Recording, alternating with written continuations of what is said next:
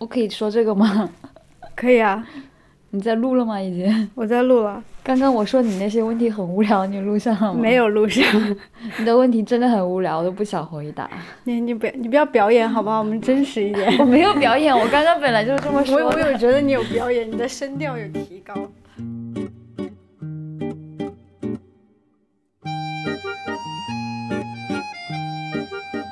Hello，大家好，这里是看理想电台，我是 DY。今天的看理想电台是我和另外一位同事的对谈，还有对陈丹青老师的采访。起源来自于，嗯，最近看理想的微信读者们可能会有一点反感，感觉我们最近好像开始疯狂的打起广告来了，就像是大家平时身边也会有一些，就是那种很爱推荐。的朋友一会儿安利一个这个，一会儿安利个那个。微信的同事也跟我们抱怨说说，哎，每次发推荐节目的都掉粉。身为一个音频编辑，对于运营微信的同事，我真的是感到非常抱歉，也想借此对看理想微信的粉丝说，请千万不要取关，你们还是可以在这里看到很多非推广性质的好内容的。比如每周三、每周五更新的道长的八分，还有我们无欲无求的周五下午茶。嗯，关于推荐这件事情，其实看理想，我觉得一直都是在做，不管是从视频还是音频，以各种各样的形式。上周我们推荐了王瑞云老师的实践作品里的西方艺术史，但是推广效果可能并不是很好。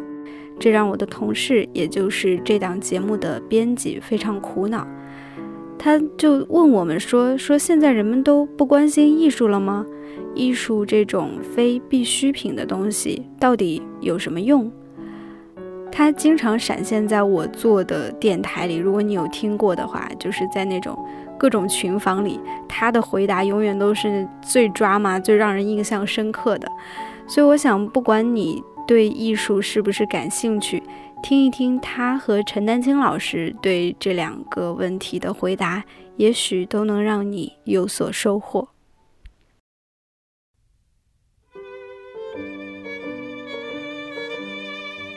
我们好像没有这么录过音，对吧？没有啊，我跟雨峰录过，后来那个节目被卡掉了。这是你第几次上看理想电台？数不清了，好像每期都会上一下。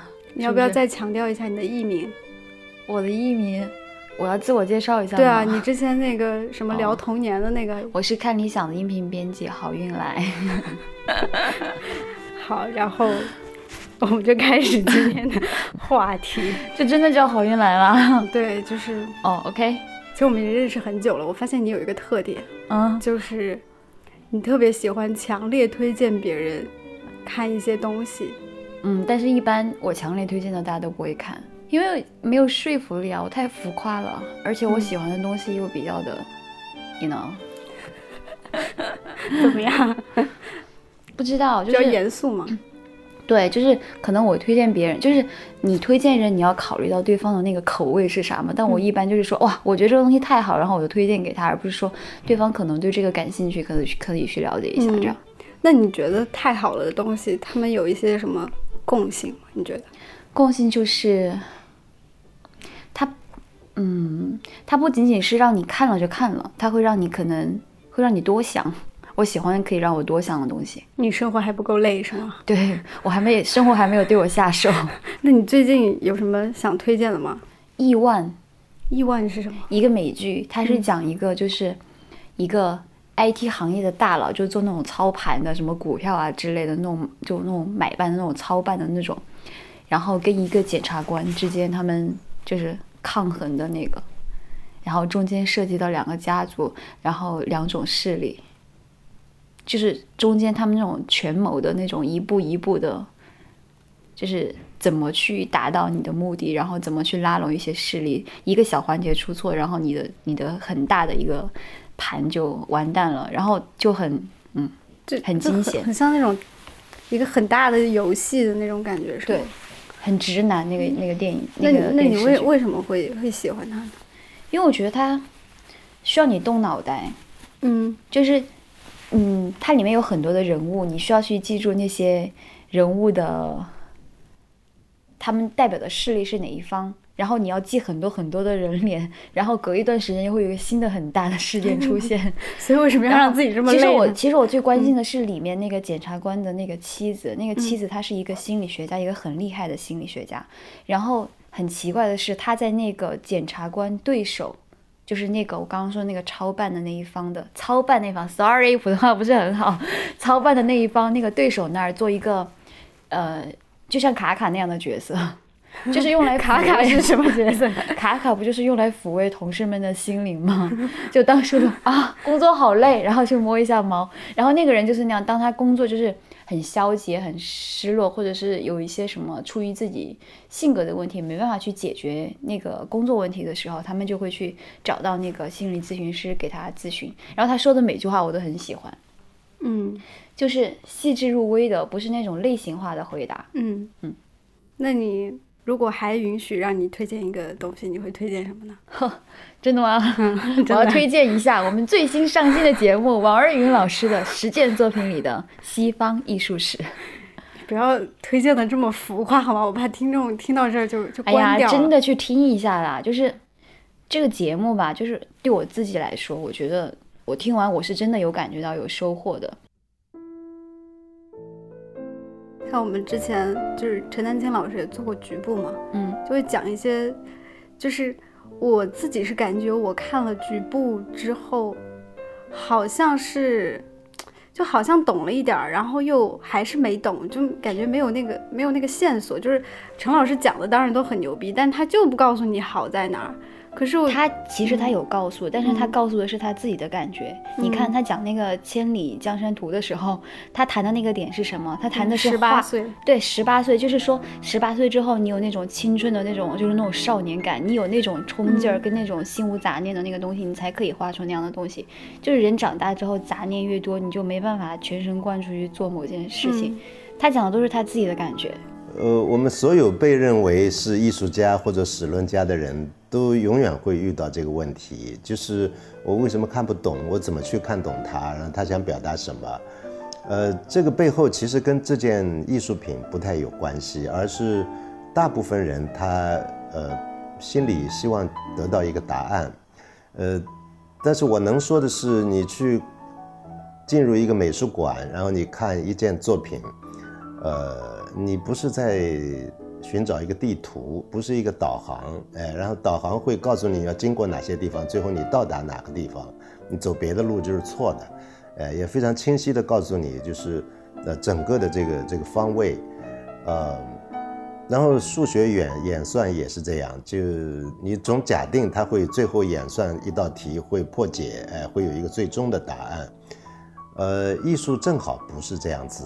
呃，艺术其实它没有答案。如果它给了一个你认为是答案的什么，呃，仍然不是它的答案。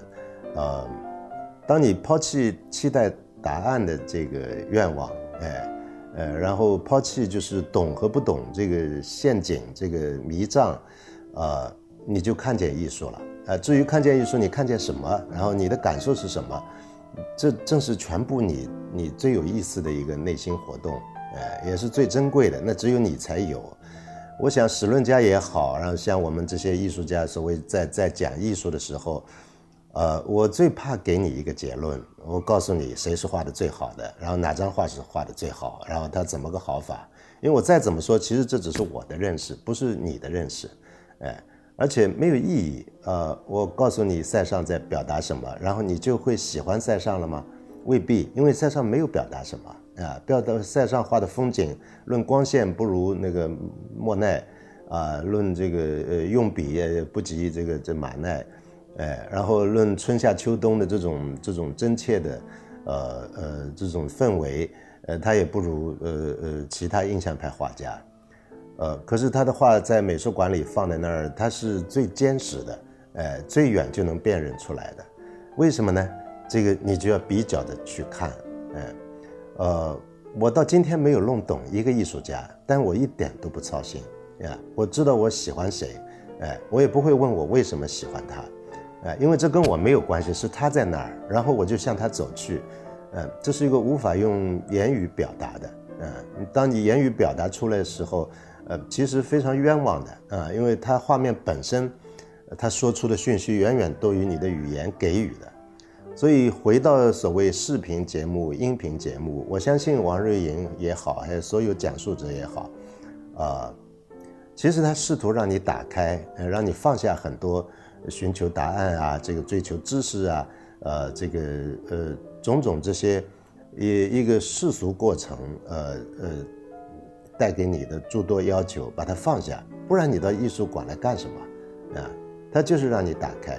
嗯，打开以后你自己会很惊讶，就你的感受力其实比你想的要丰富的多。所以我们为什么总是说小孩儿、儿童，甚至很小的婴儿，他的感受力有时候比大人要要要要饱满的多，呃，锐利的多，就因为他还没有知识系统，哎，他甚至语言都不会，但他立刻叫起来，呃，惊讶，哎，或者吓哭了，呃，他的感受力太太太好了。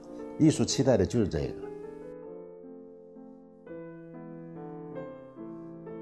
我们前几天不是就是微信也推了那个，就是就是宣传这个节目的文章嘛？但是可能就比如说，你觉得转化率不高，是不是说大家是不是现在都不关心艺术，或者是说，好像现在提到说，哎，这个人比较喜欢艺术，这个人比较艺术，就感觉好像并不是一个那种，就我不明白，就为什么就变成一个不是特别。褒义的词，就好像有吗？你有这样的感觉吗？对，就感觉好像那人有点不合群，那人有点清高。就一一提到说，这个人比较艺术家气质，好像就会是那种一个哦，我知道了，这个点是出于大家把艺术当做了一个无用的东西。嗯，但我觉得艺术是很有用的。为什么觉得有用呢？哎呀，我的那些理由都很虚无，就是。你知道我觉得最关键的是什么？就是那句大大白话，就是，嗯，就是人的那个最终目的是要让自己开心，然后你要了解你自己，然后好多时候我因为我们周围被太多很类型化的东西给包围了，就是别人是怎么想的，然后电视是怎么宣传的，然后微信是怎么宣传的，然后你的那个感觉慢慢的就会钝化。但是艺术呢？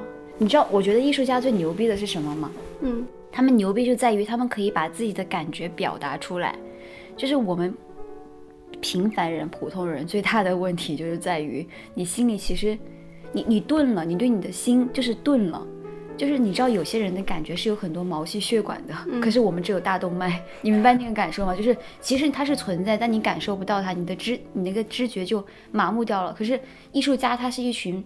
非常敏感的人，他可以把那种很细微的感受给你写出来。你看，常常让我们觉得惊叹的，包括文学作品、电影作品，其实惊叹的就在于，我靠，他竟然可以把我的感觉那么细致入微的就能够说出来，也太牛逼了吧！我就是这么想的，可是你说不出来。然后呢，我们去看艺术，我觉得大概就是，它会表达某种东西嘛，它会开发你的一种感受力。你去看完那个东西，想，哦，原来可以这样去表达哦，就好像是我们其实一直有那个。开关，然后或者是一个插头，但是艺术可以帮你打开跟插上，对对，然后就就通电了。那是，那就是对于你自己来说，你觉得你的所谓的启蒙，或者是发现艺术很好某一个点，你觉得好像突然跟他亲近了很多，你很想了解他。我其实我一开始是就是去看那个艺术的故事，就是它里面他会讲说，呃。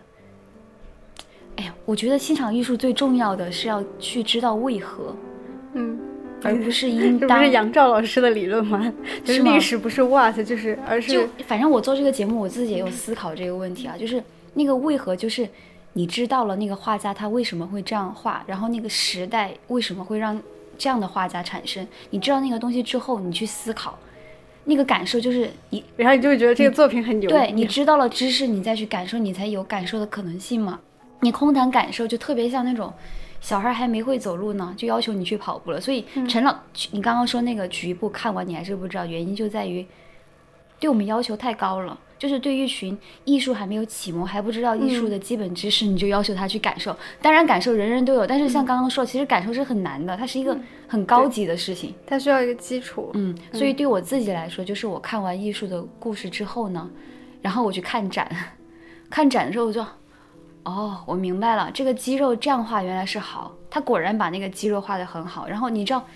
我之前不是我去学过一个月的水彩嘛，然后我大概就明白你要把那个阴影画出来，然后学那个素描，就是你要把那种体积感，就是一个很平面的东西，你要把它画的立体，你要把那种眼神的那种细致入微的东西给表达到，就是那种光跟那个影子，就是它的那个关系比例，你要调整好，其实是非常难的。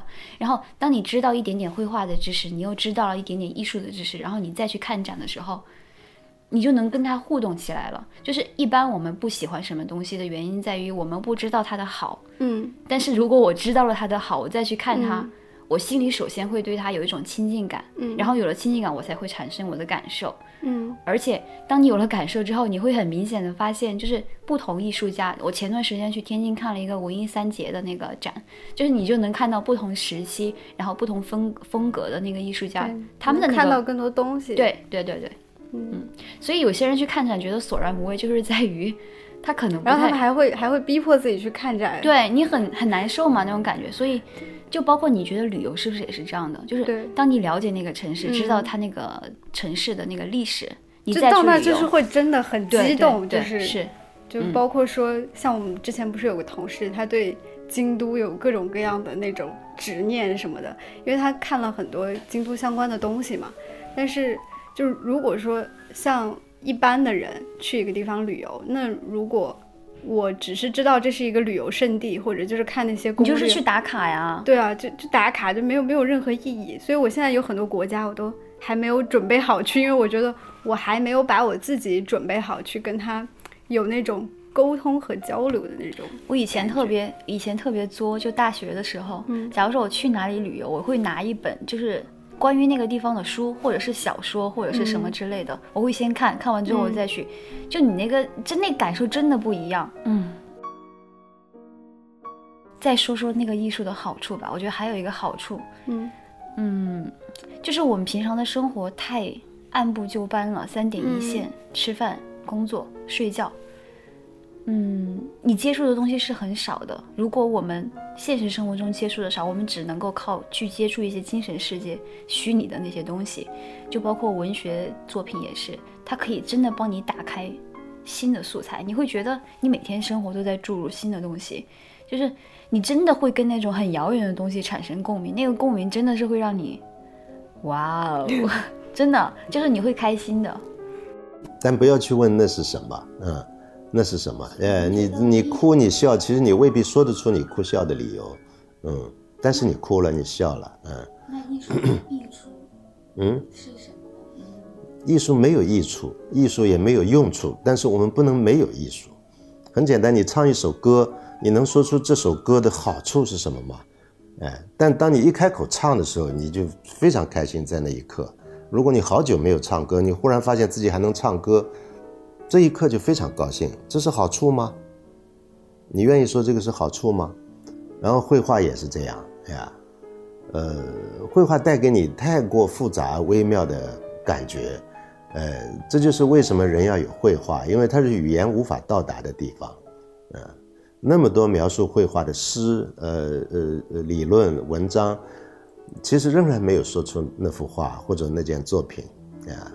就像杜尚，他可以一直谈下去。为什么他要弄个小便池啊？小便，大家都知道这件事儿，但他仍然会谈下去，因为他永远是个谜。呃，就像生命一样，永远是个谜。怎么会有我？我怎么就就生出来了？哎，呃，然后这个人又怎么生出来？他怎么长那个样子？他永远是个谜。其实你找不到答案的。人类种种问题当中会有这么一块，呃，是没有答案的。但是他永远在在在在在表达自己，就是所谓艺术的作品，哎，呃，我们有时候想的太多了，呃，有时候又想的太少，嗯。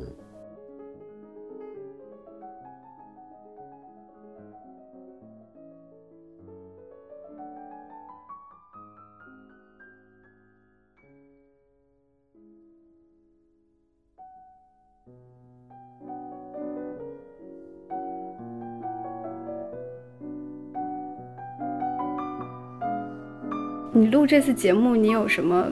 就这次经历给你带来了什么？这次经历对我个人带来了什么？我靠，你这问题好大呀！首先，这是我的第一个节目，嗯嗯，所以它对我的意义其实是比较重要的。嗯，我剪到杜尚那一集的时候，我有一点点，想哭。嗯，有一点点想哭，但是忍住了，就不要那么那么情绪。嗯，就真的你能感，就王老师他是挑选了十个艺术家嘛，他的那个线索就是艺术家与自由，就是从安格尔到杜尚，你就能看到不同时代的那个艺术家，他们会去思考说上一个时代那种流派，它给人带来的局限是什么？当然，他们可能没有那样的意识，说我要自由，他们的意识可可能有些也是，就是包括那个毕加索呀，包括那个马蒂斯啊，他们可能只是想说我要创造一种新的不同的东西出来。嗯但是你可以发现，他们那个不同的方向都是要突破一些一些枷锁的。嗯然后听到最后，王老师就说，人是不能被艺术伤害的，嗯然后艺术当中人是最重要的。就你就哎，我这样说起来不感动，可是我当时真的我没，我现在没有办法去重现我那个感动的时刻，但是我只能说，就是我在听王老师讲，包括我剪的这个过程当中，他是有很多的闪光点把我击中的。嗯嗯，我觉得最击中我的是他，就是在发刊词里边的那句话，他说：“杜尚把我给救了。”就我觉得，就是很神奇，就是我我们可能很难体会到说，嗯，一个一个艺术家他的作品，或者是他的一些观念，能够说把人给救了，但是事实上确实存在的，就是比如说我们之前不是听那个，嗯，交响乐嘛，焦元溥老师的那个节目。就是他有他有一集我印象特别深，就是说古典音乐不能带给你任何好处，除非你非常喜爱它，那就它会给你带来你说起这个，特别多的。你说起这个，我想到一个，就是我有时候听到人家说我的兴趣爱好是什么，我就会问，我就会心想说，你为你的兴趣爱好付出了什么？就是有时候我们在说自己喜好什么，其实那个东西它是挺神圣的。就首先那个东西它会跟你产生关联，产生关联之后你要为它付出。我说的付出包括了付出时间，付出那个金钱。就假如说我喜欢看书，然后我花了很多的时间去看那个东西，然后我才能够说这是我的一个喜好。你就是一个，你也不买书，你就是说啊，我觉得读书是一件很酷的事情，所以我喜欢读书。但其实你真的没怎么读书，这就你就你就不配来把它说它是你的一个喜好。就如果你真的喜欢一件事情，就要像王老师那样，王老师他是花了。二三四十年的时间去那个研究杜尚，所以如果我们去听一个杜尚迷妹，我们说她是什么？呃，杜尚背后的 中国女人，对，就你听那这么一个为自己的喜好付出了很大代价的人，去以他的视角，站在杜尚的那个视角去谈论整个西方艺术近一百年的那个发展改变的话，我觉得是有很大的那个启发意义的。以我做美术史这几十年的经验，我知道，呃，理解杜尚不是一个容易的事情，我也是有过程的。那么我在呃美国念书的时候，非常偶然在图书馆里面，我就呃拿了一本书《杜尚访谈录》，我才看了第一页，我就愣住了。他说：“我的一生过得很满意，艺术它是给人自由的嘛，我不觉得我对社会有什么特别的任务。”我欠社会的一张画，我不欠这个哈。诶，当时我好像被打了一棍子哈，那种效果，就说他跟艺术的关系是跟别人都不一样的，因为所有的人都是艺术来做主。现在流行古典主义，那大家都得古典主义哈，你不是古典主义你就 out，好，那就现在浪漫主义了，或者现在现代派了，抽象了，那都是艺术来做主的，是吧？我们得 follow 这个流派的。杜尚他不是这样子，他必须是他做艺术的主。用我们的通俗的话说，他是想一出是一出，就是这样一个人，真是我唯一在艺术史上看到他在艺术面前是如此的自在，真正他是艺术的主人，这就是杜尚最与众不同的地方。等于杜尚把我给救了，在他之前我就是跟了好多人，最后你还是不知道呃究竟怎么定义艺术，究竟怎么把握你和艺术的关系。可是唯有杜尚，感觉好像把你从那个海里捞起来了啊，要不然你就给淹没了。就让我很清楚了，就是实际上人跟艺术相处的时候，你一定要知道你是不能被艺术伤害的啊。我们很容易被艺术伤害。纵观艺术史，我们就知道受艺术伤害的人很多。我后面要讲到的波洛克和罗斯科，那就是他们把命都搭进去了。另外一个呢，就是说，了解了杜尚之后，你就完全了解西方艺术它为什么要从安格尔的那个泉变成。小便池之后的所有的那些当代艺术的现象，它成了一一个山峰，站在上面你就一览众山小。因此，我是特别想把我的学习体会就拿出来分享给大家。通过了解杜尚，然后就能够了解西方艺术最难理解的转变，它的意义在哪里。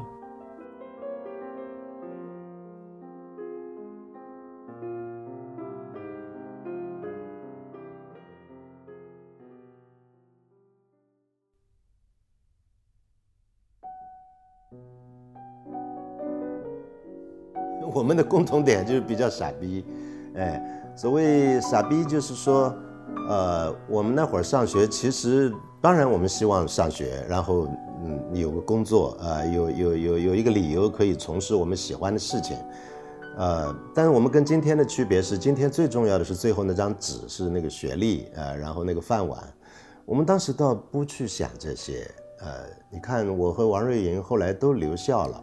呃，然后都是我们那一届当中还还算不错的，哎，但是我们都放都放弃了，都到美国去了。而到美国去呢，其实是挺冒险的，因为你饭碗就没有了呀，谁来养你？这一切就变成我们自己的事情。但是我们还是为了上学时候之前的那个目的，就是我喜欢艺术，我要弄懂它，我要看见它，呀。虽然我们不能梦想有一天我们能讲述它，但那个时候就凭着这么一个。真是很傻逼的一个念头，就这样出去了呀。而出去的这种茫然和和艰难是事先是不知道的，然后现在又都过去了，哎呀，我们都都这么过来了，我们还在谈艺术，嗯，呃，我不能说现在的孩子就没有这样的傻逼劲儿，有的，呃，但是今天是一个考试的时代，呃，是一个学历的时代，呃，应该说是非常功利的一个时代，大家太清楚自己要什么。所以这些可能影响到我们面对艺术的态度，啊，就是它对我有用吗？它到底什么意思？好像你弄懂了这个问题就就解决了，其实没有解决，艺术不帮你解决问题的，嗯，呃，我想这是我们，你要我说跟王瑞云我们这代人有什么共同点，就就就是这样，我我我我相信我们那会儿很傻逼。陈老师跟王老师，我觉得共同点你知道是什么吗？嗯，说话的那个调调。嗯，我不知道是不是他们那一代，就是那一代文学青年，哦，不是文艺青年，就说话总有一种他看着远方，看着黑暗，就是看着那种虚无的感觉。虽然我们在他对面录音，但是感觉不是看着我在讲话。对，嗯，他他然后陈老师不是还是说嘛，他们共同特点就是很傻逼，但是一般我们都会说。傻子才比较真诚，嗯嗯，哎，反正就是近处的东西我们见的太多了，就是现在我们可以借这个节目去想一想远处的东西。我我讲局部一点没有期待更多的人能够进入艺术或者喜欢艺术，而是另一种情况，就是在我们芸芸众生当中，我们不知道的那么多观众当中，一定有那么一部分人。呃，或者愿意点击你的音频和视频进来看的人，他是无数人当中的一小群人。其实他非常渴望呃艺术，然后渴望就是，呃有好的讲述，让他呃呃觉得艺术更有意思。呃，但是我一定不相信，就是我讲述的再多再好，会让更多的人。所谓假定那些爱艺术的人现在是一万人，我讲了以后会有十万人或者二十万人。会喜欢艺术，我不相信这件事情，因为人的爱好是有群群落的，呃，有些人就天生爱喜欢体育运动，但实在不愿意到美术馆去，所以我一点不认为会有更多的人因为我们的讲述而走进艺术，不是的，而是很多人他没有机会，他在偏远地区，他比较呃清贫，呃，然后他周围没有一个好的呃导引他的人，呃，尤其是年轻人，呀，哎，有了这个视频，有了这个音频，他觉得有一个依榜，他能够，呃呃，顺着这个讲述走进他想去的那个地方，That's fine，就这这就很好了已经，啊，我从来不是不想象更多的人，嗯，只是。就是也不能叫唤醒这个词太重了，而是就勾引那些就是其实想进来的人，他等在外面，他非常想进来，进来大家一起玩玩，哎，然后他找到自己的玩法将来，这就很高兴，一定不会有更多的人呀，但也不会更少，嗯。